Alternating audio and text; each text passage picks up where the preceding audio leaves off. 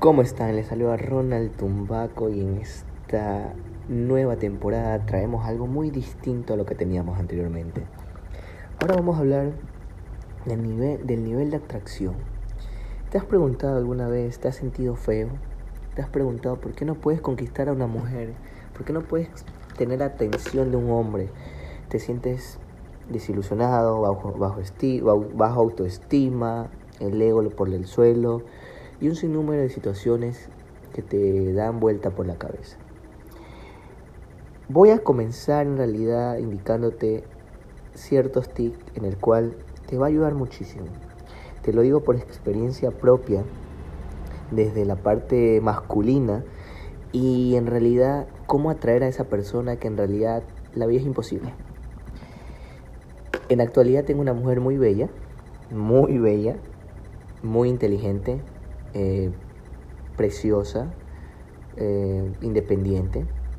Trato de no controlarla, trato de no andar en su celular, no revisar tanto sus redes sociales, no enojarme por sus likes y todo un sinnúmero de cosas que en la actualidad afectan mucho. Porque estás en línea y no me respondes, eh, porque te pusiste guapa, o sea, muchas cosas que a veces el hombre no se da cuenta como tal y que a la mujer le afecta. Acuérdate, una mujer nunca se viste para ti, se viste para que la otra mujer la vea mejor que ella. ¿Sí? Eso grábatelo en la cabeza siempre. Que ella te diga, sabes que estoy linda, pero también por ti. Brother, de verdad, valora, valora, se me fue hasta la lengua mal de la emoción en realidad, valóralo demasiado porque esa mujer te ama. Ahora, ¿cómo empiezas eh, llamando su atención? Justo ayer conversábamos con mi enamorada y me dice, yo podía haber tenido, yo podía, tú podías haber sentido mi atención hace mucho tiempo, pero no, no lo decía o no lo expresaba para que sigas luchando. Perfecto, buen punto. Cuando tú ves que la mujer eh, literalmente te, te, dice, te quiero ya, por ejemplo, al, día siguiente, tú te puedes asustar como hombre, puedes decir, chuta, esta más es muy fácil, por ejemplo, puede ser.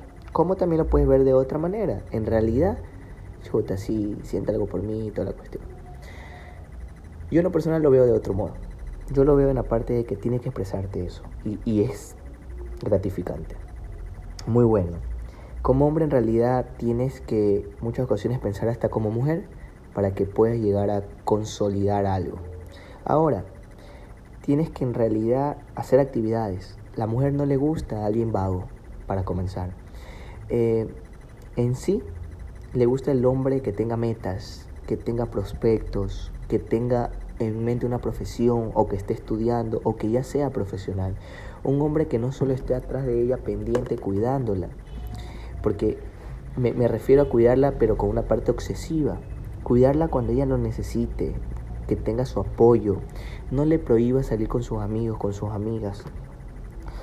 No le estés preguntando por qué le dieron un like, quién es, quién no es, por qué se escribe, por qué no se chatea con otra persona, por qué está hasta muy alta horas de la noche escribiendo.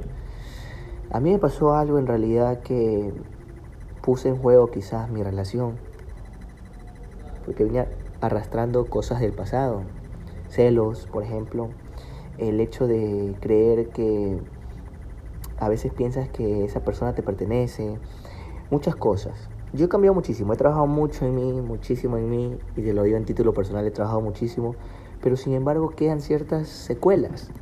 Por ejemplo, fue un acto de celos que hice lamentablemente, no me le elevé ni nada, fue vía chat, pero esa persona lo entendió de la forma como ella me dijo, por el ánimo que tienes, por la situación que tienes, y obviamente lo vas a sentir súper raro, súper mal.